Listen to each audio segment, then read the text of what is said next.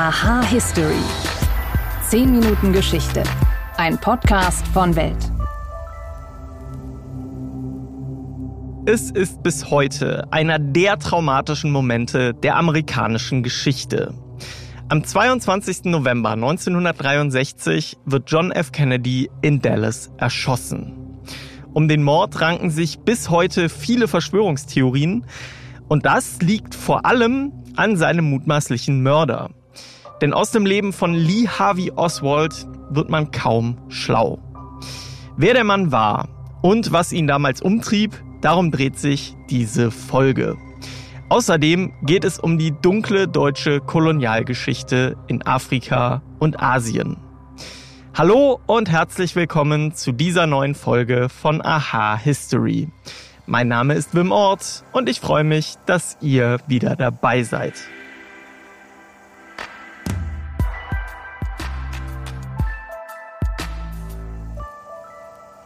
Die Schüsse auf John F. Kennedy waren nicht einmal zwei Tage her.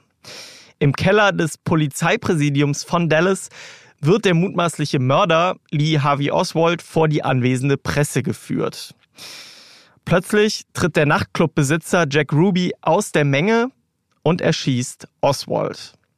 Damit stirbt der einzige Mensch, der wirklich wusste, wie und warum der Präsident sterben musste. Warum Oswalds Leben voller Widersprüche steckte, darüber spreche ich jetzt mit Sven Felix Kellerhoff. Er ist Historiker und leitet hier bei Welt das Geschichtsressort. Hallo Sven. Hallo. Lee Harvey Oswald, der berühmt-berüchtigte Mörder von John F. Kennedy. Fangen wir mal vor dieser Tat an, weit vor dieser Tat an. Was war das eigentlich für ein Mensch? Die Harvey Oswald kommt aus einfachen Verhältnissen. Also es ist äh, schwierige Familienverhältnisse. Er lebt zusammen mit äh, Mutter und älterem Bruder und er vergöttert den älteren Bruder. Der geht zur Armee, zu den, zu den Marines. Das will die Harvey Oswald dann auch und das macht er auch. Wird dort ausgebildet, auch als Schütze ausgebildet. Er ist kein brillanter Soldat. Er dient auch im Marine Corps und zwar als Nachrichtentechniker. Äh, hat also sogar schon eine jedenfalls auf untergeordneter Ebene Vertrauensstellung inne. Und äh, dann entscheidet er sich, in die Sowjetunion überzulaufen. Hat man irgendeine Idee, warum er das gemacht hat? Hat er das mal selber erklärt? Selber erklärt hat er es nicht. Er äh, hat sich zwar immer wieder geäußert, er hat viele Briefe geschrieben, als er dann, dem er in die Sowjetunion übergelaufen war und wieder zurück wollte nach anderthalb Jahren, hat er wahnsinnig viele Briefe äh, geschrieben an Bekannte, an äh, Prominente in den USA, an den für seine Herkunft zuständigen US-Senator, andere Politiker, in denen er sich immer wieder äh, irgendwie gerechtfertigt hat. Aber all das äh, trägt nicht den Keim der Wahrheit in sich. Also es ist alles Gelaber.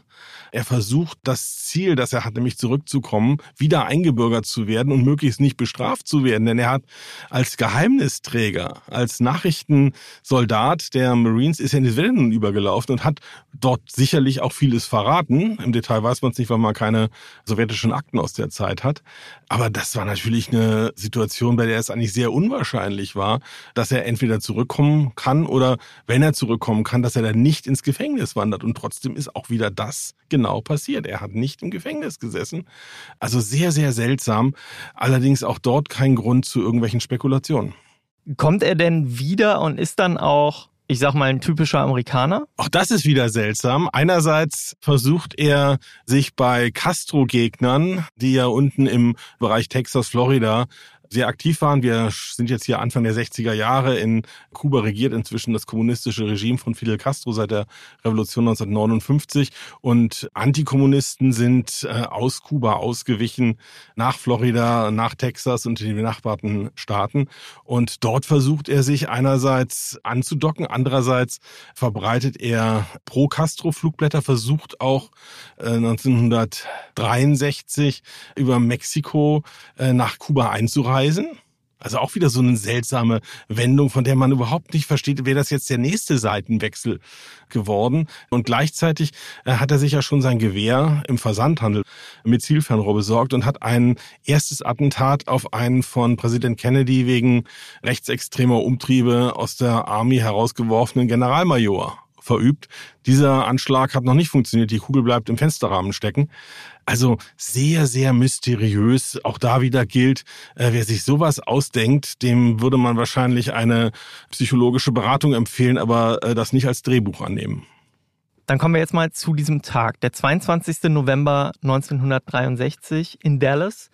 Wie lief der Tag für ihn ab? Also er geht mit seinem Gewehr in den sechsten Stock, also nach unserer Zählung den fünften Stock. Sixth Floor ist halt in den USA rechnet man das Erdgeschoss dazu. Der hat sich dort eine Art Snipers Nest gebaut mit Kisten um dieses Fenster herum, so dass es von hinten äh, nicht unmittelbar einsehbar ist, aber dass es auch nicht so wirkt, als ob da sich jemand bewusst verstecken will. Also er hat die Kisten nur so ein bisschen verschoben und dann wartet er. Er wusste auch, dass das Auto oder der Konvoi mit den Autos äh, von Kennedy und Begleitung dort entlangfahren musste, was man auf Stadtplänen nicht erkennt. Die vermeintlich andere Strecke, von der auch Verschwörungstheoretiker immer gerne reden, die wäre eben nicht möglich gewesen, weil es dort eine Leitplanke aus Beton auf der Straße gibt und man eben diesen Umweg fahren musste, um auf die Auffahrt auf den Highway zu kommen. Man hätte keine andere Möglichkeit nehmen können, um an dieser Stelle auf den Highway zu kommen und wo Kennedy hinfahren wollte. Das war ja bekannt aus dem Programm, so dass sich Levi Oswald, der Dallas natürlich kannte, ausrechnen konnte, dass er genau auf dieser Straße entlangfahren musste. Und er hat sich genau so hingelegt, dass er hinter dem Auto liegen würde und äh, aus einer erhöhten Position äh, von hinten auf ihn schießen könnte. Hinten gibt's keine Windschutzscheibe. Das Auto war offen an diesem Tag. Es war auch warm in Dallas, es war sonnig. Und da hat er eine optimale Position für einen Schuss gefunden. Und wie gesagt, Fachleute, die Jäger sind, die über 200, 300, 500 Meter treffen, ohne ausgebildete Scharfschützen zu sein, sagen auch mit diesem Gewehr und aus der überhöhten Position heraus gar kein Problem. Und wie lief der Tag dann danach für ihn ab? Hat er das Depot sofort verlassen? Was, was hat er gemacht?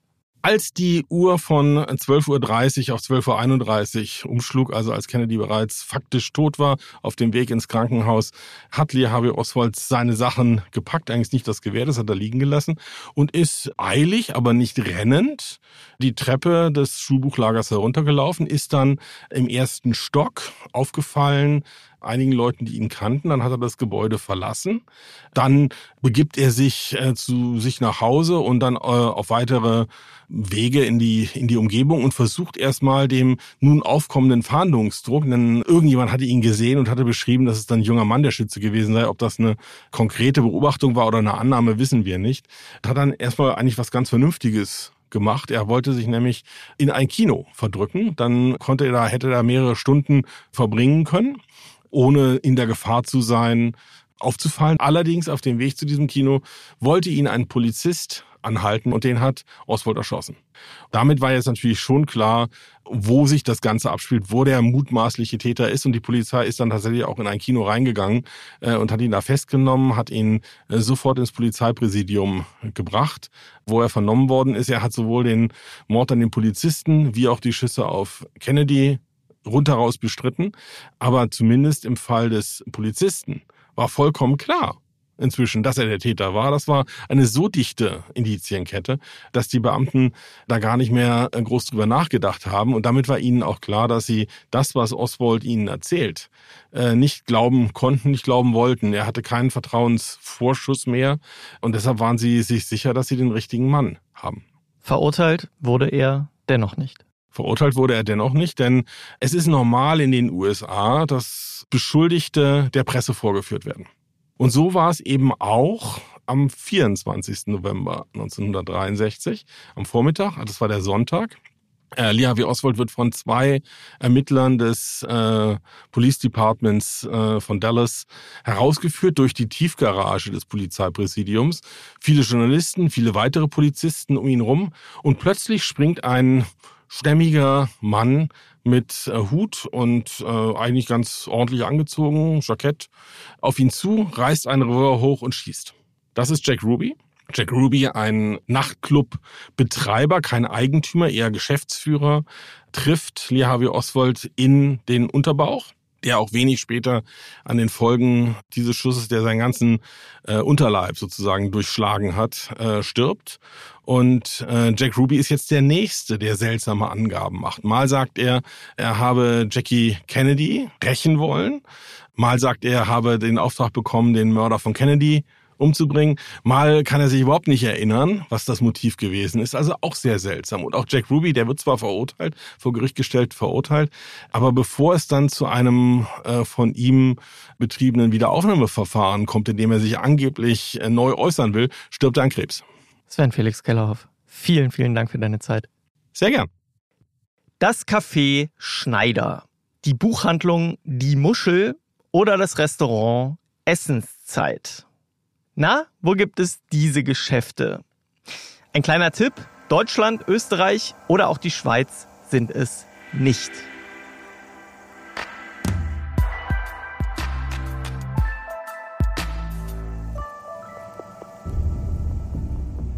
Ja, wo gibt es diese Geschäfte? Ich mach's kurz. 8000 Kilometer Luftlinie sind diese Geschäfte von uns entfernt. Und zwar in Namibia. Und warum das so ist, dafür springen wir jetzt in die Zeit der Jahrhundertwende vor rund 120 Jahren. Diese Namen sind nämlich Überbleibsel eines Kapitels der deutschen Geschichte, das vielen Menschen heute kaum noch bekannt ist und das durchaus gerne auch mal unter den Teppich gekehrt wird. Dabei war das Deutsche Kaiserreich hinter Großbritannien und Frankreich einmal die drittgrößte Kolonialmacht der Welt. Mit den Kolonien wollten die Länder ihren globalen Einfluss vergrößern, den Handel ankurbeln und die Bodenschätze der Regionen gewinnen. Kurz gesagt, sie wollten die Länder des globalen Südens schlicht ausbeuten. Im Vergleich war das Reich damals verhältnismäßig spät dran. Begannen die anderen Länder bereits ab dem 15. oder 16. Jahrhundert damit, Kolonien in Übersee zu gewinnen, so konnte Deutschland erst zwischen 1880 und 1900 mitmischen. Und das hatte einen simplen Grund, denn das Kaiserreich, das gab es überhaupt erst seit 1871. Die deutschen Kolonien befanden sich dabei nicht nur in Afrika, sondern auch in Asien und dem südlichen Pazifikraum. Sie umfassten zum Beispiel Teile von Tansania, Namibia, der heutigen Volksrepublik China oder auch Papua-Neuguinea. Damit war das Kolonialreich Deutschlands um ein Vielfaches größer als das Kernland in Mitteleuropa.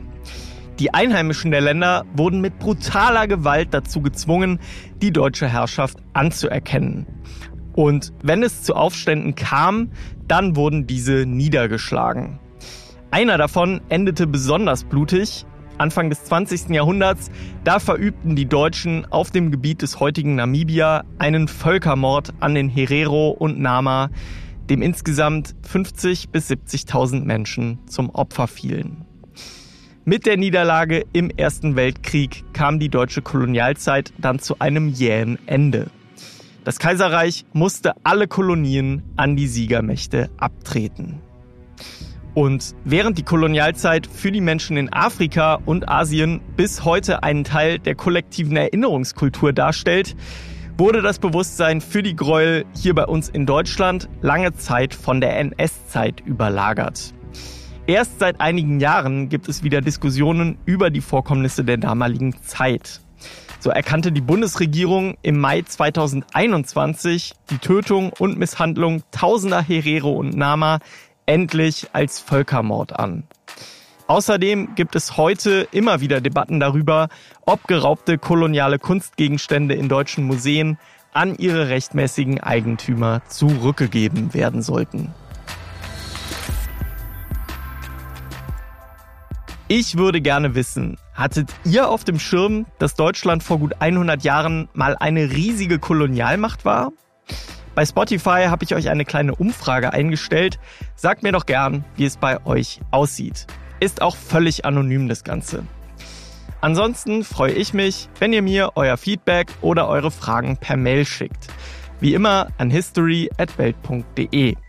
Danke euch fürs Zuhören und bis zum nächsten Mal.